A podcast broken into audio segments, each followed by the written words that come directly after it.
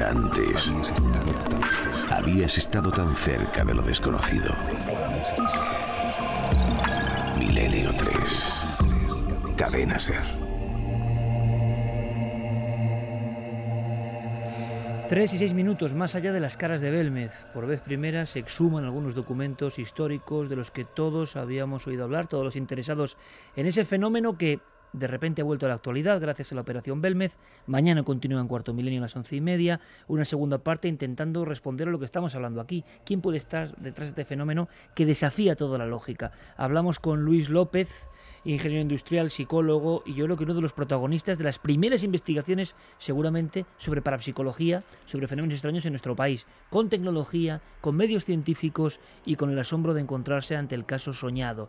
Pero quedaba una pregunta que por lo apretado del contenido se ha quedado fuera del primer dossier, y es por qué, aunque sea de forma resumida, nos lo contará Luis, por qué tantos investigadores pioneros, bueno, pues se acabaron alejando de Belmez y es que, lo hablábamos fuera en tertulia, parece que los fenómenos a veces acompañaban al investigador. Pero aunque sea rápidamente, Carmen, flash y repetimos vías de contacto para ver las opiniones sobre muchos otros contenidos que hemos ido poniendo con las otras voces diferentes a esa primera terrible de los lamentos.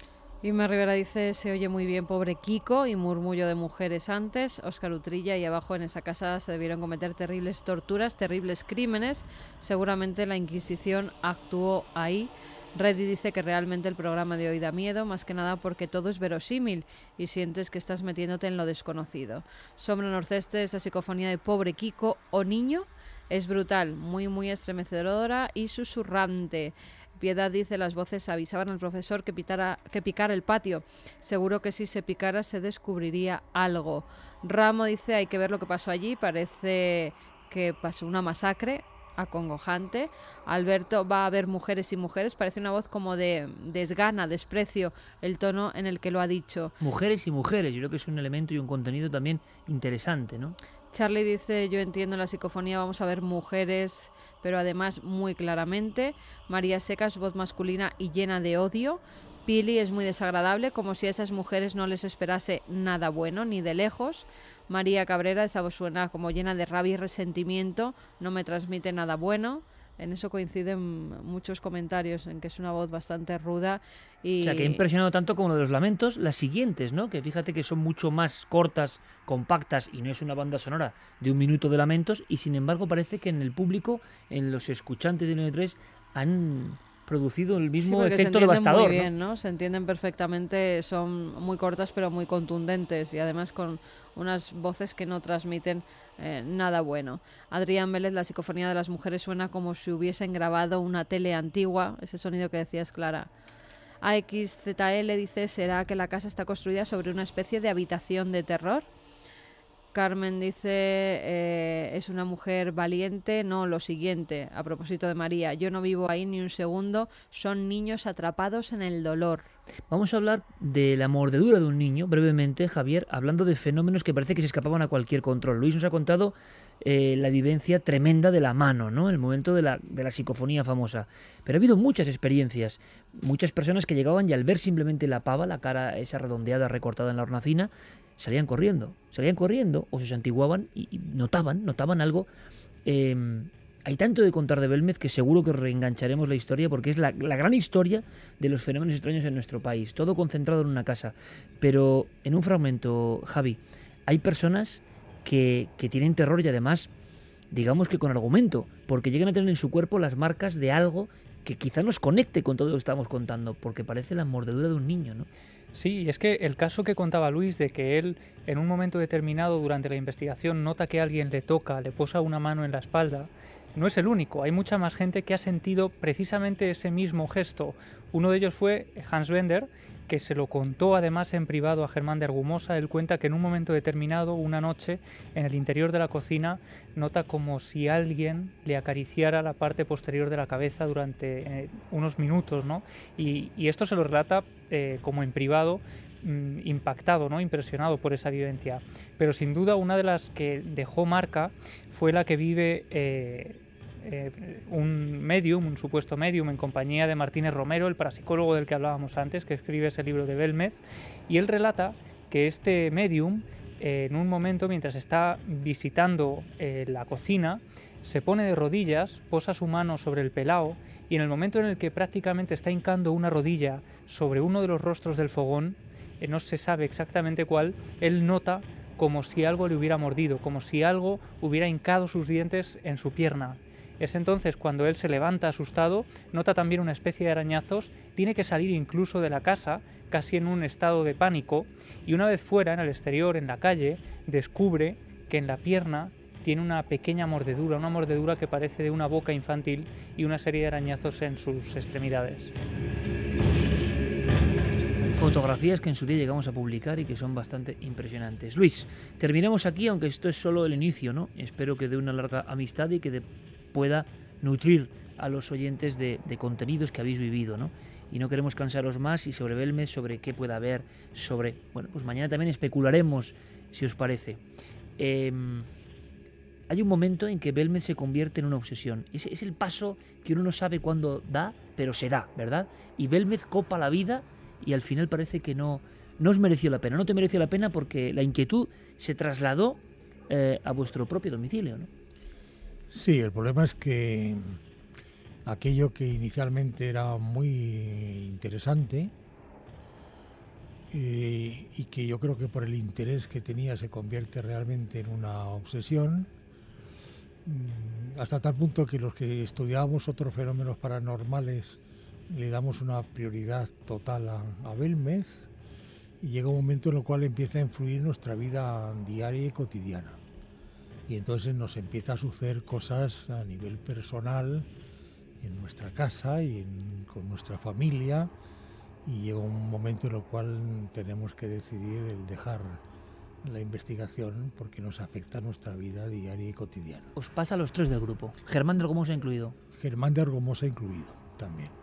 ¿Llegáis a asustaros directamente? Sí, nos asustamos mucho porque además es que mm, a Germán pues un día en, el coche le aparece una voz en la radio que le dice llama a la finca, no sabía qué, para el coche, busca una cabina, llama por teléfono y le dicen que estaba ardiendo la casa de la finca. Entonces empiezan a suceder cosas de, ese estilo permanentemente, ¿no? Y bueno, muchas, que, muchas. en mi casa, pues por la noche durmiendo, empiezan a aparecer eh, unos ruidos como arañazos en la misma mesilla y bueno, pues a 20 centímetros, ¿no? ¿Tú escuchas los arañazos? Sí, sí, pero arañazos pues eh, así a 20 centímetros en la mesilla, ¿no? ¿Y cómo se argumenta esto, Luis? Es decir, ¿qué pasa ahí? El investigador se lleva algo, es el propio inconsciente, es la psique humana la que ha recibido unos impactos que, que no se puede desmadejar eso y, durante un tiempo están contigo. yo creo que no, yo no creo que sea el inconsciente soy psicoanalista y no creo que sea el inconsciente. Yo creo que los que estudiamos el inconsciente a nivel psicológico mm, no es eso, no es el inconsciente. ¿Y qué hay en Belmez, Luis? Yo sé que te pongo en un aprieto muy grande y podemos hablarlo en otras, en otras jornadas, ¿no? Pero, pero en tu opinión, después de todo esto, en este bucle maravilloso que hemos hecho, 43 años de diferencia, en tu opinión, si tuvieras que resumirlo casi en un titular, en una frase, sabiendo que es muy difícil, pero ¿Belmez es la puerta a qué? Yo creo que es la puerta a, lo que decía eh, Argumosa, a un cambio en el tiempo y en el espacio.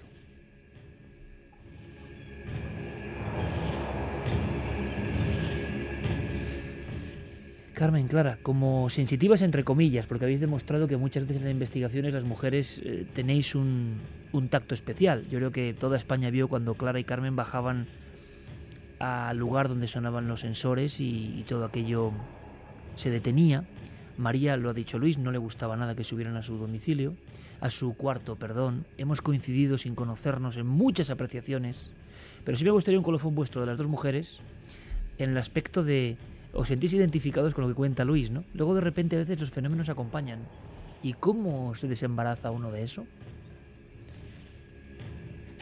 Pues hombre, tanto como acompañar, pero yo sí que he notado en determinadas ocasiones eh, cosas aledañas que yo he querido darle una explicación eh, lógica y que no han trascendido porque lo he dejado así. A mí precisamente en el caso de Belmed nunca me ha acompañado esa sensación de que me llevara a casa nada que tuviera que ver con Belmed. Sí las eh, sensaciones, por ejemplo, eh, recuerdo la primera vez que llegué a Belmed,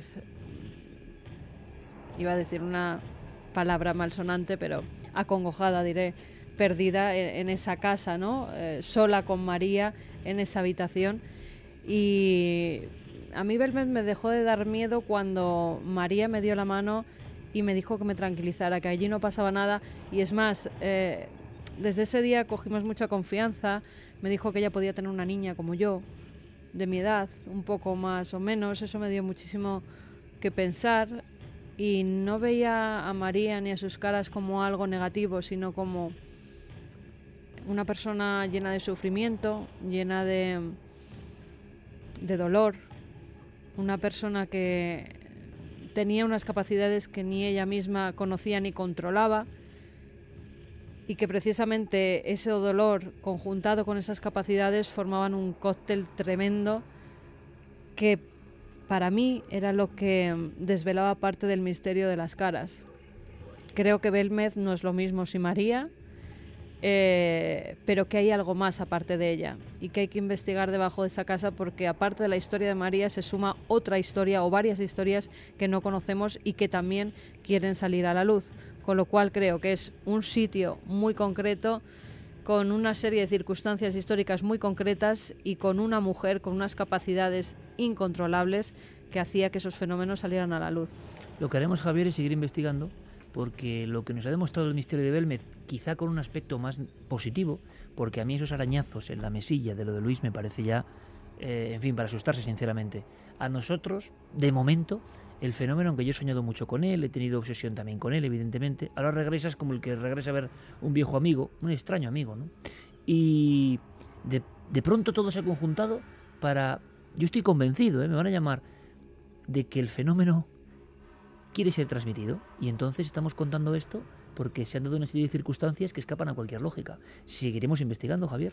Sí, desde luego parece que los daimones se han conjugado, se han conjurado pues para que podamos tener acceso a todo esto. Quizá casi como una forma de agradecimiento a lo que hicimos el domingo, ¿no? Dejar o, a romper eh, tantos mitos que se habían extendido y que se estaban dando como auténticos todavía hoy. Había gente que creía que las caras habían sido pintadas. Pues ahí estaban esos informes y esto para mí yo creo que es el mejor agradecimiento que podemos tener. Marina, muchísimas gracias. Gracias y que, que el fenómeno continúe. Eres parte de todo esto, muy importante. Gracias. Luis, ¿sí? Sí, yo quería decir lo mismo que mi hija Marina, y es daros las gracias a vosotros por el magnífico programa que hacéis y sobre todo con el rigor y con la seriedad que tocáis estos temas tan difíciles como es el mundo paranormal. Pues para nosotros que tú nos lo digas es un honor. No sabes lo que... sí lo sabes, yo creo, lo que te agradecemos. Todo el mundo, todos los investigadores, todos los que hacen programas de radio, todos los que empiezan, yo siempre animo, yo no voy en contra. Yo animo a que la gente haga radio, en su casa, donde sea, que, que difundan pues ahora tienen otros argumentos, como nos ha pasado a nosotros, ¿no? Ahora hemos podido ser correa de transmisión de cosas que no eran leyenda. Estaban ahí y se han encarnado en Milenio 3 en la cadena SER gracias a las grabaciones de hace 42, 40 años de este grupo de pioneros que reviven, ¿no? Germán ya no está entre nosotros y de alguna forma esta noche revive con sus investigaciones. Luis López, mm, hasta muy pronto. Muchas gracias por haber nos dado esta lección y por haber disfrutado de la noche radiofónica. Eh, tu hija te convenció, pero creo que lo hemos pasado bien, ¿no? Lo hemos pasado muy bien.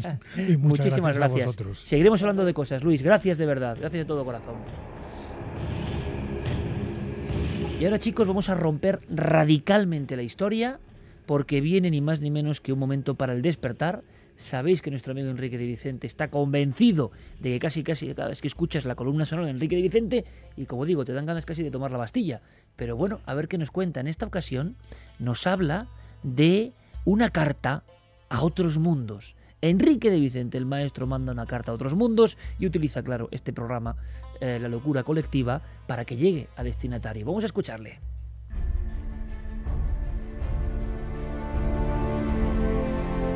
En la actualidad, todos los exobiólogos están convencidos de que hay tantas galaxias, tantos sistemas solares y planetas que estadísticamente van a encontrar vida extraterrestre.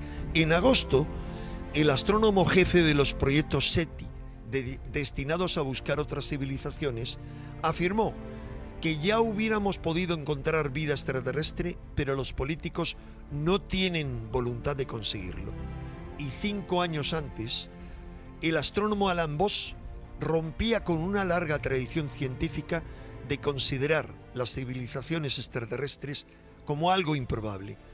En el Congreso de la Asociación Americana para el Avance de la Ciencia afirmaba que casi todas las estrellas que vemos contienen un mundo como el nuestro, capaz de albergar vida, y que ésta habría podido dar lugar a civilizaciones inteligentes en muchos de esos planetas. Pero este científico también cuestionaba las posibles visitas extraterrestres debido a las inmensas distancias que nos separan de ellas. Comprendo su prudencia, pero recuerdo que la mayoría de los científicos considerarían inconcebible la existencia de Internet hace cuatro siglos y que hace solo medio siglo dudaban de que existieran otros mundos habitados. Hoy sabemos que hay más de 100.000 millones de soles en la Vía Láctea y otras 100.000 millones de galaxias en el universo conocido. Por ello, lo inconcebible es que no existan civilizaciones superavanzadas, capaces de garantizar su evolución durante millones de años, de haber encontrado los medios para explorar el universo y de mucho más de lo que somos capaces de concebir. Pero entonces se preguntarán muchos, ¿por qué no vienen a visitarnos y toman contacto con nosotros abiertamente y sin dejar lugar a dudas? Yo estoy seguro de que lo han hecho, una y otra vez, aunque comprender su naturaleza y absurdo comportamiento nos resulte tan imposible como a las hormigas interpretar el nuestro. Además, ¿con quién iban a tomar contacto? ¿Con esos dirigentes de los grandes bloques enfrentados o aliados entre sí que solo defienden los intereses de quienes les manejan desde las sombras? ¿Quién habla por la tierra? Si al menos lográsemos superar nuestras divisiones y comportarnos como seres verdaderamente humanos, entonces tal vez tendríamos un rostro verdadero y una sola voz. Entonces y solo entonces podríamos hablar en el Parlamento de los Mundos. ¿Estás dispuesto a tomar conciencia y a esforzarte para participar en ese salto evolutivo? Despierta.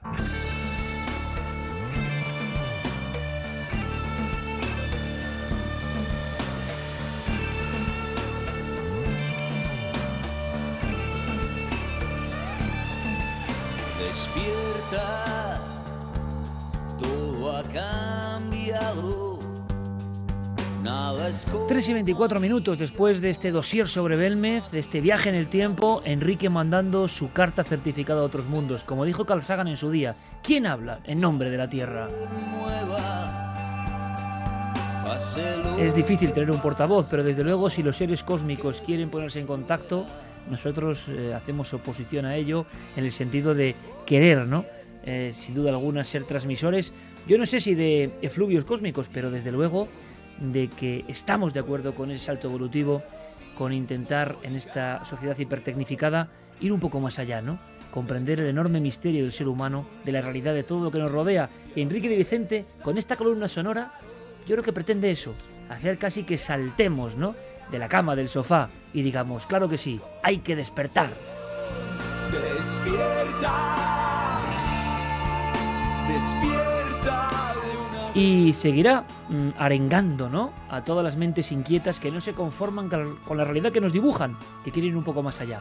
Pero llega el momento de otra sección, hay muchas novedades este año en Milenio 3 y vamos a disfrutar. Os emplazo, por supuesto, a que tengáis toda la información al minuto con el trabajo de Guillermo León y Diego Marañón. Luego os contará algo Diego en navedelmisterio.com, que es un poco nuestro gran centro de operaciones a partir de ahora, incluido mi extrañísimo y estrambótico videoblog. Pero algo tan estrambótico es lo que plantea Santiago Camacho, que es llevarnos por el mundo por lugares concretos prohibidos. Pero para este lugar, eh, amigo Santiago, hay que escuchar algo, ¿no?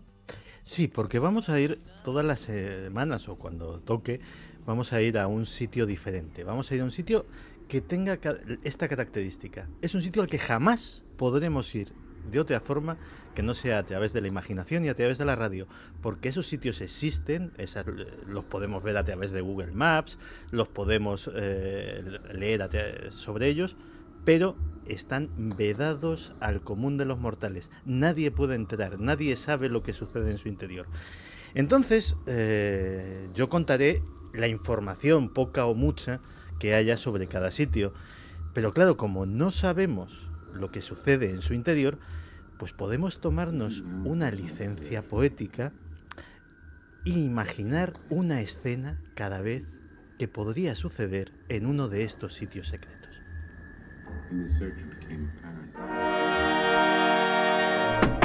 Adelante. Hola, buenos días. Soy Vadim Volkov. Estaba citado a esta hora. ¿Es usted puntual? Tome asiento. Soy la comandante Darin Boronina, oficial de enlace de la instalación Alquino 2. Señor Volkov, su solicitud de ser trasladado a Medgoria ha sido aceptada. Es un honor. El 95% de los candidatos no pasa la criba. Gracias. Este es el último paso del proceso de selección. Mi misión es que antes de firmar comprenda plenamente el alcance de su compromiso. Entiendo. No, no creo que lo entienda, pero lo entenderá. Está usted a punto de realizar uno de los mayores sacrificios que un ciudadano puede llevar a cabo por la madre Rusia. El viaje a la ciudad es solo de ida. No se regresa. No volverá a tener contacto con nadie fuera de la ciudad. No viajará. Dispondrá de Internet, por supuesto, pero solo como medio de información. Usted estará al tanto de los mayores secretos de la nación y su trabajo será fundamental, sea lo que sea que hagan allí. ¿Sea lo que sea? Sea lo que sea, señor Vadim. Yo solo soy una oficial de enlace. Selecciono y envío gente para allá, pero no sé lo que sucede en la ciudad ni lo que se hace allí.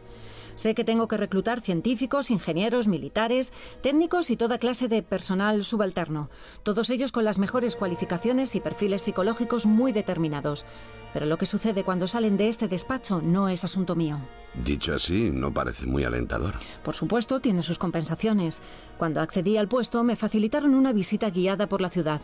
Y le puedo asegurar que todo está organizado para que no echen de menos absolutamente nada del mundo exterior. Su vida social será la normal en una localidad de 20.000 habitantes dotada de todas las comodidades imaginables. Podrá tener vida sentimental, incluso volver a casarse, y desde luego desarrollar sus aficiones, hacer deporte y llevar una vida que la mayoría consideraríamos privilegiada. Cualquier cosa que necesite o se le antoje, dentro de lo razonable, le será facilitada.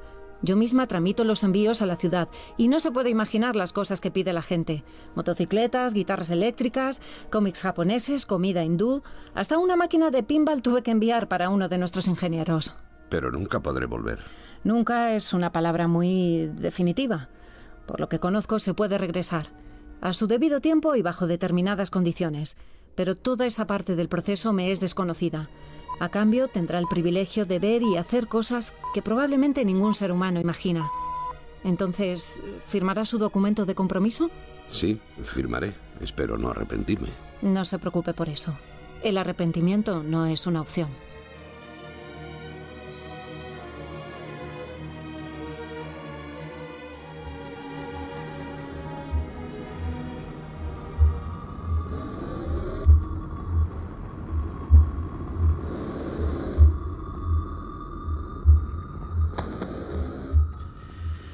Pues no tenemos ni idea de las aventuras que le esperarán al bueno de Vadim Volkov después de salir de ese despacho, pero nos lo imaginamos. En la época soviética había unas 150 ciudades prohibidas, ciudades cerradas. Eh, eran ciudades en las que evidentemente ningún extranjero, turista o de ningún país aliado podía pasar y los soviéticos tenían muchas dificultades para entrar y salir de ellas. Eran centros eh, donde eh, había industria eh, militar, bases navales, bases de misiles. Una de ellas la conocemos bastante bien tú y yo. Pripyat era una de estas ciudades cerradas. La ciudad fantasma de Chernóbil formaba parte de ese complejo. Lo que puede sorprender a muchos de los oyentes es que a día de hoy, en la Rusia actual, sobreviven 44 de estas ciudades prohibidas, que un millón de rusos todavía viven en estas condiciones. Y están muy contentos, parece ser. Incluso eh, los eh, ciudadanos de estas ciudades que ya han perdido su categoría de naucogrados, que es como se llaman, están realmente decepcionados y decían que vivían mejor antes. Efectivamente, como decía la comandante Boronina, tenían un montón de privilegios a cambio de ese aislamiento y aparte estaban aislados de fenómenos como la delincuencia, eh, como la inmigración descontrolada, etcétera, etcétera, que ahora les están empezando a saltar y que, bueno, pues no saben muy bien cómo enfrentarse a ellos. A día de hoy permanecen 44, pero entre esas 44 hay una en concreto que destaca sobre las demás. Porque del resto, más o menos, se sospecha lo que son. Se sabe que ahí hay misiles nucleares, que allá está la flota de tal o cual mar, que en tal sitio es donde radican los científicos eh, dedicados a la industria aeroespacial, pero nadie sabe lo que pasa en un lugar que se llama Mezgorie.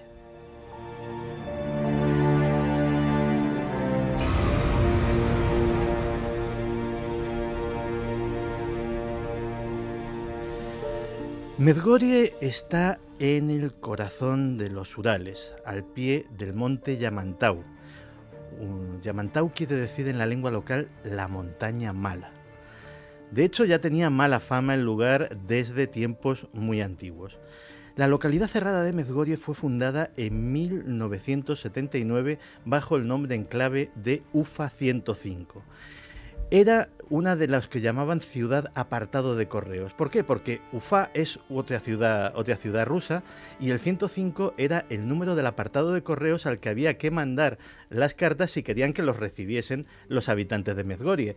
Si eh, querías llamar por teléfono a la ciudad por cualquier cosa, eran diferentes números de diferentes ciudades los que estaban enlazados con los habitantes de Medgorie el visado para entrar en Medgorie era mucho más complicado, tanto ahora como en época soviética, como eh, que el de viajar a Estados Unidos o a un país de la Unión Europea. Es decir, es una isla dentro de la Rusia actual.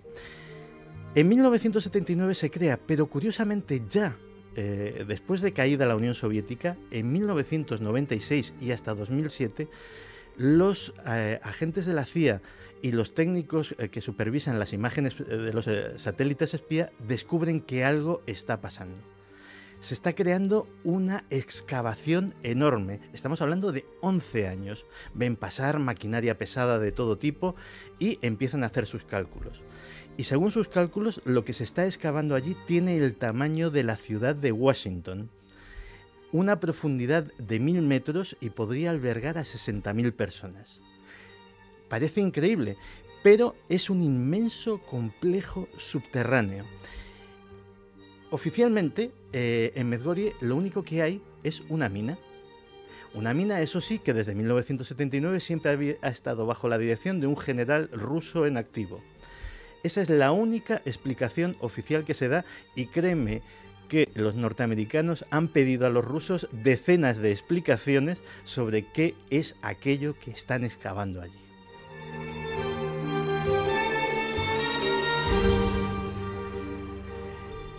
Y las teorías son diversas. Según los analistas, podría tratarse de el Santuario Nacional o el Nido del Águila, un lugar donde bajo tierra habría numerosos centros industriales, científicos, tecnológicos, donde se esconderían los mayores secretos de los archivos, no solamente de la antigua Unión Soviética, sino incluso de época zarista, donde habría eh, obras de arte, reservas de oro, absolutamente todo lo que haría falta. Y debe de ser tremendamente valioso lo que se esconde allí, porque los satélites espía han descubierto que aquello está custodiado por tres divisiones mecanizadas y varias brigadas de Spetsnaz, los terribles miembros de las fuerzas especiales rusas.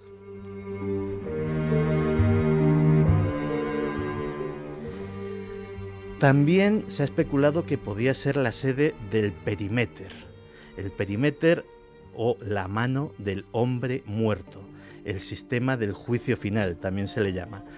un eh, sistema de eh, disparo automático del arsenal nuclear ruso en caso de que, en caso de que alguien les ataque primero y que no puedan contestar eh, de forma voluntaria, que ya no quede nadie para contraatacar. Es el sistema de represalia automática. Eso que parece leyenda es una cosa con la que amenazaron los soviéticos repetidamente y hay quien cree que puede también encontrarse en esa instalación. El termitero aquel lo construyeron una cantidad tremenda de maquinaria. Tanto es así que eh, un excursionista de los pocos que se aventuran por allí, porque eh, ha habido intentos, el Monte Yamatau es una montaña muy atractiva para los alpinistas, y sin embargo, pues lógicamente cuando se empiezan a acercar por allí, pues automáticamente aparece un pelotón de espetnas que les dice que hay otras montañas más bonitas en la zona, eso es literal, hay otras montañas más bonitas a las que podéis ir y eh, eso sí, eh, fuertemente armados, pues los eh, montañeros desisten de, de, su empeño de ir a esa zona. Pues bien, uno de ellos encontró en los aledaños lo que se podría llamar un eh, campo de hierro. ¿Qué es un campo de hierro? En Chernóbil, volviendo, hay uno. Cantidades ingentes de maquinaria pesada, excavadoras, bulldozers, eh, grúas, absolutamente todo lo que haría falta abandonado en un territorio inmenso, allí pudriéndose, eh, completamente expuesto a los elementos y sin que nadie lo reclame. Eso nos da una idea de la magnitud de la obra que se llevó allí acabó allí, pero nadie sabe exactamente en qué consiste.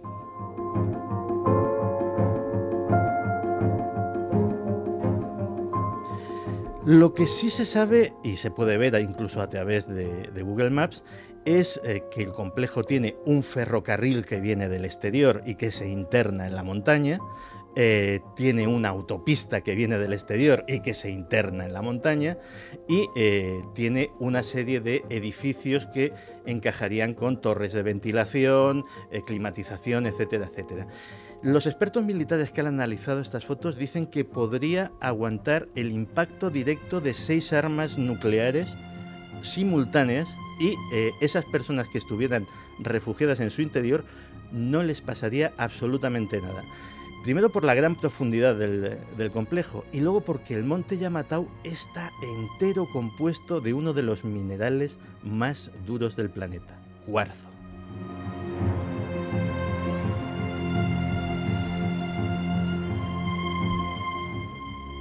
Pero como colofón es que probablemente ni siquiera muchos militares de alto grado rusos saben exactamente qué hay allí.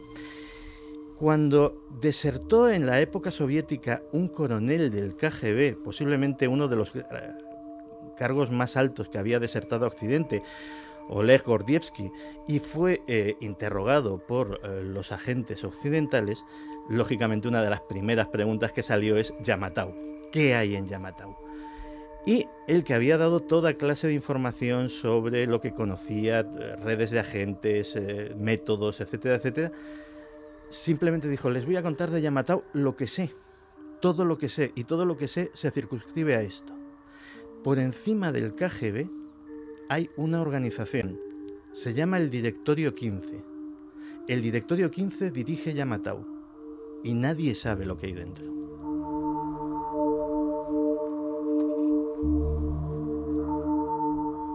En fin, ¿cómo era UFA 105? UFA 105. ¿Por qué Santiago Camacho lleva desde el principio, desde el principio del tiempo, ¿no? Desde el 2002 con nosotros. Por estas cosas. O sea, ¿de dónde sale esto? O sea, ¿cuánta gente ahora mismo está buscando UFO 105, Yamatau? ¿Cuánta gente está buscando ahora mismo información sobre lo que siempre adelanta Santiago Camacho? Me sorprendes cada día, compañero, y yo creo que va a ser un viaje por otro mapa mundi que desconocemos, y que nos vamos a quedar pues con la cara que tenemos ahora. Ufa 105. A mí cuando cuentan las cosas Santiago, lo que más miedo me da es la nomenclatura. Los nombres. Los nombres. Tanto de sus amigos como de los lugares. Sí, los amigos un día volverán, ¿eh? lo prometo.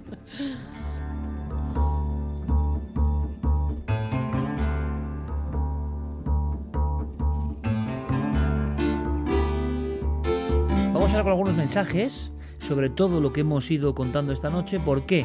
porque luego sí, en esa parte más... Quiero contar algo, algo que creo que nos ha tocado bastante eh, esta semana. Han pasado varias cosas esta semana importantes para nosotros. Luego os contaremos una, una pequeña cuestión sentimental también, ¿no? Hubo una... Hubo una carta que llegó en papel de una abuela que mira, era solo, eh, eh, hablamos de lo mismo, ¿no? De las sensaciones. Fue solo verla y uno entiende por qué de esa última parte del programa que llamamos, bueno, bendiciones milenarias, pero que tampoco es una cuestión religiosa o con respeto para todo el mundo, ¿no? Pero que ha surgido un poco así, ¿no? Como interconexión natural con el público. Y, y ocurrió al volver a la redacción, al salir de este mítico estudio 1, y hablábamos de las bendiciones, que si, que si, bueno, mil cosas, ¿no?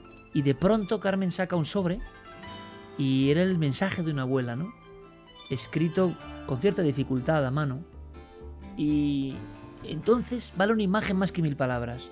Fuimos de nuevo conscientes de lo que a veces significa este programa para muchas personas. Y, es una cosa que, que no tenemos mucho control sobre ella, ¿no? Esta semana hemos recibido una ola de, entusiasmo y una ola de, de afecto que, que, ya no solo parte del público, sino de los propios compañeros, de los medios, tras la investigación de Belmed, ¿no? Y estamos muy contentos, como no es lo habitual, tener ese viento a favor, pues queremos disfrutarlo. Mañana vamos a intentar dar todo lo que todo lo que tengamos dentro, ¿no? Para, para poner fin a esa operación Belmed. Pero creo que es muy importante hablar de también ese sentimiento humano, ¿no? Eh, a veces un simple papel llegado a algún rincón de España, escrito con boli big sobre un papel, no sé si cuadriculado o rugoso, de un mensaje de una abuela para su nieto, a veces vale más que cualquier re reconocimiento, que cualquier audiencia, que cualquier impacto o éxito, lo que se considera éxito, ¿no? Para esa abuela que quería un mensaje para su nieto, Milenio 3 resulta que era importante. Y cuando uno llega a ese nivel, a ese nivel de penetración en el corazón de la gente, uno siente que va por el camino correcto. ¿Estáis de acuerdo?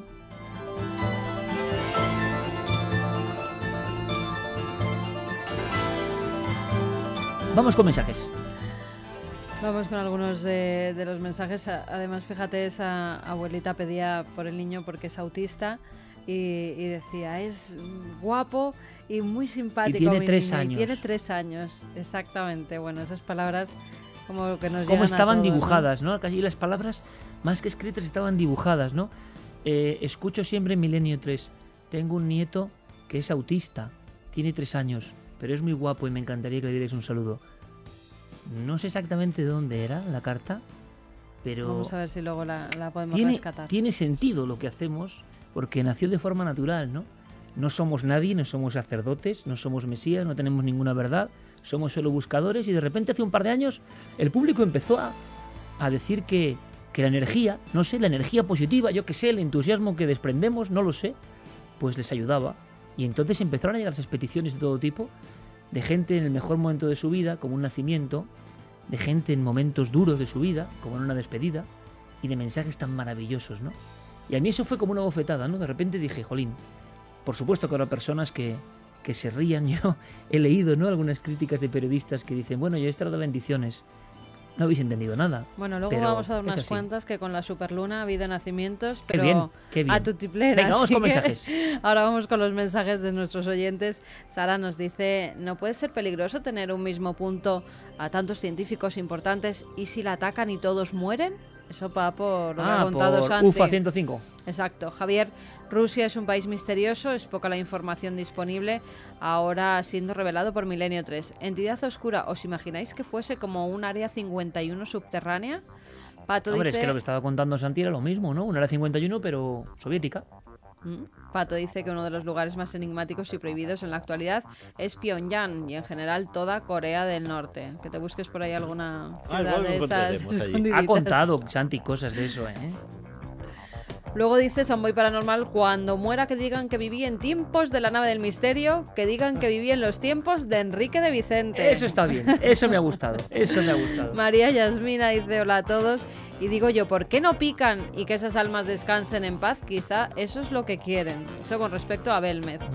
Hija del caldero mágico, lo están pidiendo que le saquen de allí para que puedan descansar en paz. Santi sí, pero no dice yo pienso que la clave de las caras y las psicofonías tiene su origen en el subsuelo. La gente está empeñada con que se pique ese patio.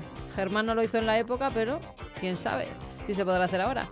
Merce dice cómo pudo aguantar María en esa casa tanto tiempo, no me puedo imaginar el sufrimiento de esta mujer. Estimados milenarios, nos dice Martín Luna, estoy muy feliz realmente de volver a escuchar sus voces y aprender historias nuevas de España. Nos escucha desde Argentina y en la semana dice trabajo reviviendo los programas por iVox. Vamos a hacer una cosa, ahora seguimos con más cuestiones. Yo creo que fíjate, Clara, eh, habíamos sentido muchas veces a María, hemos hablado muchas veces con María. El día que María muere, yo lo digo, estábamos Carmen y yo allí. Fue una despedida, digamos, fuerte. Em, pero yo nunca había oído contar algo tan gráfico de lo que es la soledad de María y el encuentro y desencuentro con Belmez como Luis López lo ha contado esta noche. Jamás había había sentido lo que tenía que ser para María ese misterio. Jamás hasta esta noche. ¿eh? Sí, y además eh, es que, bueno, hay una cosa que, es, mm, que lo vemos en una constante, lo hemos visto mucho en, casos que hemos contado aquí, ¿no? Cuando un fenómeno eh, se produce en una vivienda particular, si se mantiene en el tiempo, lo que suele ocurrir es que la gente se marcha de ese lugar. Y aquí ella aguantó, quizá porque eso tenía, o ella sospechaba que eso tenía que ver con, con, su propia vida, o con su familia, o con algo que la anclaba a ese lugar. Pues mañana, en Cuarto Milenio, vamos a intentar responder, esto ya es harina de otro costal, ¿no?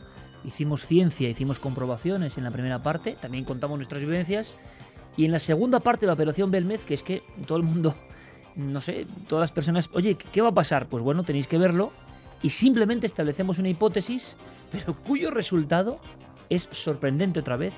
Para mí, una doble sorpresa. Yo ya había hecho alguna indagación, pero es una doble sorpresa. Y luego, por supuesto, hay un debate y una reflexión, ¿no? Importante. 3 y 48, Diego Marañón nos quiere contar algo.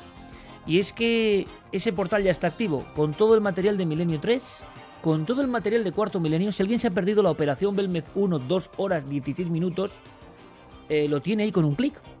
En navedelmisterio.com. Eh, y un montón de contenidos. Pero hay una cosa que era muy bonita, es una locura sobre locura. O sea, ahora que nadie vende un libro, porque no se vende un libro ni todos lo sabemos, ¿no? Ni, bueno, el libro, el libro está en peligro de extinción, pero nos gusta la arqueología del libro y entonces hemos fundado una librería y hemos fundado una librería de amigos simplemente para motivar el amor por el libro, por las páginas, porque eso no se pierda. Y hemos intentado concentrar los mejores libros de los mejores especialistas.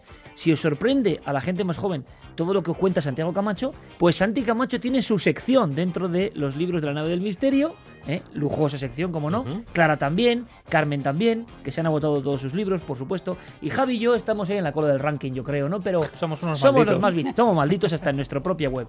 Navedelmisterio.com y la zona de los libros, con un montón de novedades. Cada semana, en esa apuesta por los libros, Diego Marañón nos cuenta su Biblio Minuto. En esta ocasión, con un queridísimo amigo como protagonista.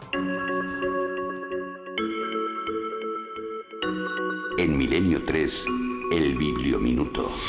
Javier Sierra vuelve a las librerías con La Pirámide Inmortal, su última novela recién publicada por Planeta, que supone una actualización y una reescritura completa de El secreto egipcio de Napoleón, la que fue su segunda incursión en la narrativa. Al contrario de lo que le sucede a muchos escritores que consideran su producción como algo inamovible, Javier no teme volver a sus historias y someterlas a una profunda revisión crítica.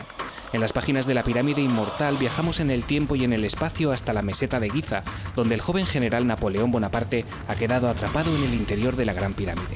En ese mágico lugar, aislado bajo toneladas de piedra y debatiéndose entre la vida y la muerte, va a ser partícipe de un secreto ancestral que cambiará su manera de ver el mundo y alterará para siempre su destino. En la conversación que hemos mantenido con él, Javier desgrana algunos de los secretos de esta aventura, secretos que nuestro compañero conoce muy bien, dado que él mismo, al igual que hicieron también Julio César o Alejandro Magno en distintos momentos de la historia, tuvo la fortuna y el privilegio de experimentar en 1997 lo que se siente al permanecer varias horas en la Cámara del Rey en completa soledad. Lo que allí ocurrió, dice Javier, es un misterio que no debe contarse, debe leerse. Muchos más libros y toda la actualidad en torno a nuestros programas en navedelmisterio.com, el portal hacia lo desconocido. Búscanos también por Nave del Misterio en Twitter, Facebook y Google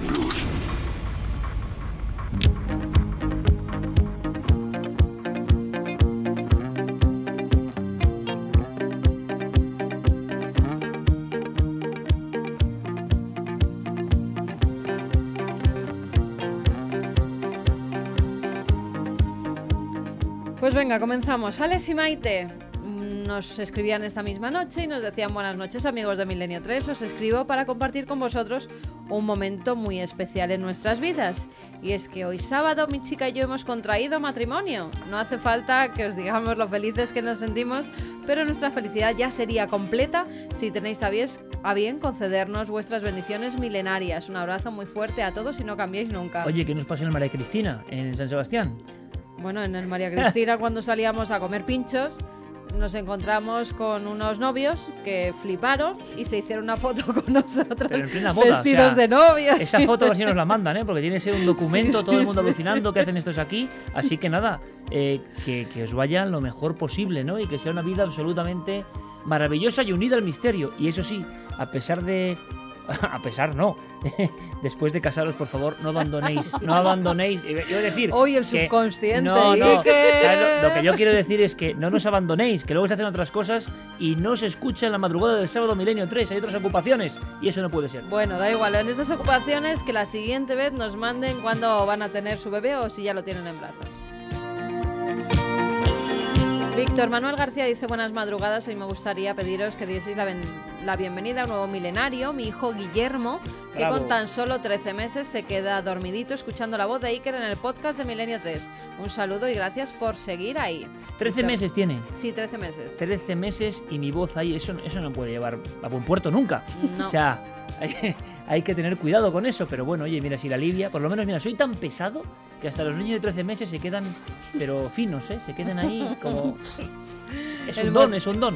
El motivo de este mail nos dice nuestro blog, el de informaros con inmensa alegría que el pasado martes, día 9 del 9 del 2014, se unió a esta gran familia una nueva milenaria que se llama Marla una preciosa niña de 3,200 kilogramos y 47 centímetros, de pelo a caballo entre el rubio y pelirrojo y unos ojos en los que se atisba un color verde esmeralda. Las fotos en caso de demanda solo las pasaría el señor Camacho, ya que obviamente debe tener un correo con una seguridad que ni la hacía.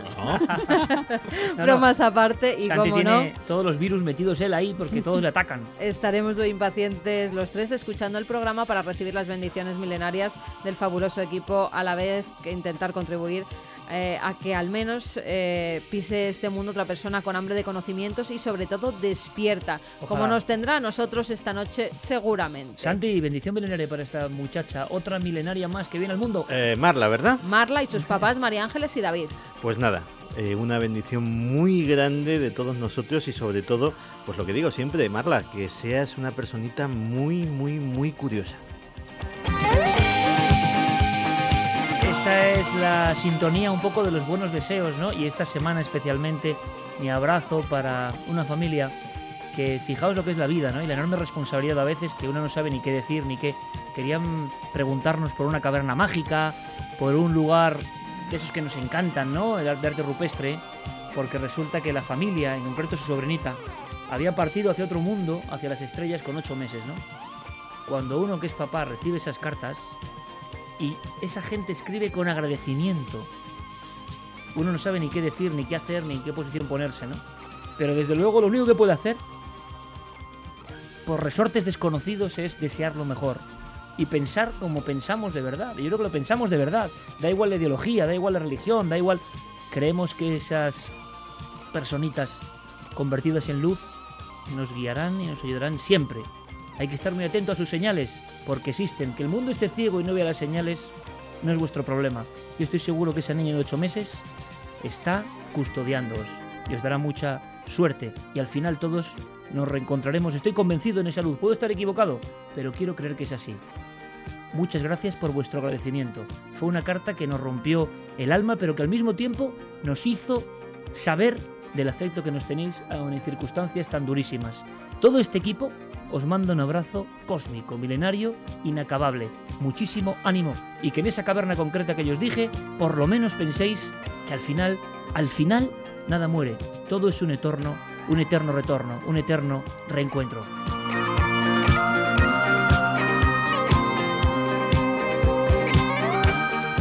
Pues esta noche también nos escribía Gerard Vilaplana, eh, que nos hacía saber también que por culpa de un conductor borracho una noche perdió a su mujer y a su niña de tres años. Eh, con respecto a las psicofonías, decía que no podía ser todo tan oscuro, eh, que no concebía que esas dos personas a las que ama y seguirá amando eh, puedan estar en un lugar que se graban esas voces no tan terribles, tan que no todo puede ser oscuridad. Y nos decía además porque su mujer y su hija eran buenas, que no pueden estar ahí es que no es así, ¿no? Segurísimo. Hay lugares de luz y lugares de oscuridad, como lo hay en nuestro mundo, como hay personas buenas y como hay personas malas. Un ángel de tres años no puede estar en un lugar oscuro, Gerard. El caso que... que... hemos contado hoy es que era muy especial, muy específico y seguramente había mucha maldad concentrada de tiempos ancestrales y eso es lo que ocurre, ¿no? Pero ten la absoluta confianza, sin ser nosotros nadie para dar ningún consejo ni tener ningún conocimiento, de que intuimos todos de que hay una lógica natural, ¿no? En el resorte que mueve la realidad y que segurísimo que esa luz sigue ahí. Yo digo lo de siempre a las personas que, sin saber por qué, me preguntan. Hay que estar muy atento a las señales. En esas pequeñas señales están esos códigos, ¿no? De que esas personas que nos quieren y las que queremos nunca se marchan del todo.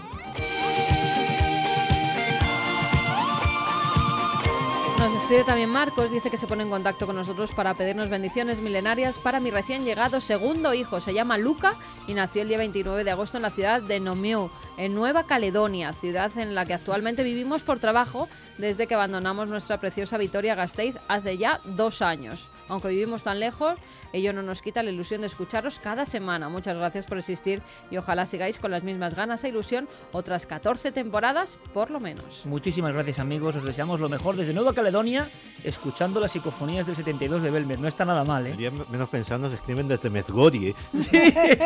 con, con, un código UFA 105. Bueno, desde Medgorie no, pero nos escriben desde Costa Rica para contarles que nos escucha desde hace tres años y un saludo para su hijo Agustín, que nació el pasado domingo y casi lo primero que escuchó fue el inicio de la nueva temporada, esperando que esta sea la primera de muchas que va a escuchar. Perdón, Un saludo para mi esposa Judith, mi hija Abigail y a mi hermano Christopher, que recién subió a esta nueva nave milenaria. Nos lo decía Marco Alpizar, desde San José, en Costa Rica. Y bueno, Ruth que nos pedía pues bendiciones, pero para personas que se han ido, para su abuelito. Hace dos meses que partió de viaje para reunirse con su mujer después de 17 años. Esas son las tristes y las alegres para mis hijos que han crecido con vosotros y más bendiciones milenarias para mis sobrinos. O sea que Pues, bendiciones de luz Esta música para todos ellos. lo lleva todo implícito, ¿no? Es una música Aquí tengo la nota, Iker. Ahí está. La ha encontrado Fermín al Sí, final. la ha encontrado Fermín. Se llama Amparo, Amparo. Barrado y nos decía, nota, Iker, por favor, quiero la bendición para mi príncipe de tres años, Lucas, que es autista, pero muy listo y muy guapo. Soy su abuela, Amparo. Amparo, seguro que va a ir todo fantástico. Nuestro abrazo de todo el equipo. Eres una abuela maravillosa, eres una abuela mágica, eres una abuela milenaria y por eso te respondemos así. Muchísimas gracias a todos. No sé si merecemos tanto afecto, pero nos lo encontramos. A ver si mañana remata. Bueno, rematar la historia de Belmez es imposible, pero damos más pistas. Ha sido un privilegio estar con todos vosotros en una noche para nosotros, para la historia de la radio y el misterio. Fermín Agusti, gracias. Compañeros, gracias. Noel, gracias. Javi. Hasta mañana. Hasta mañana. Gracias, mañana. Santi. Gracias, Clara. Hasta mañana.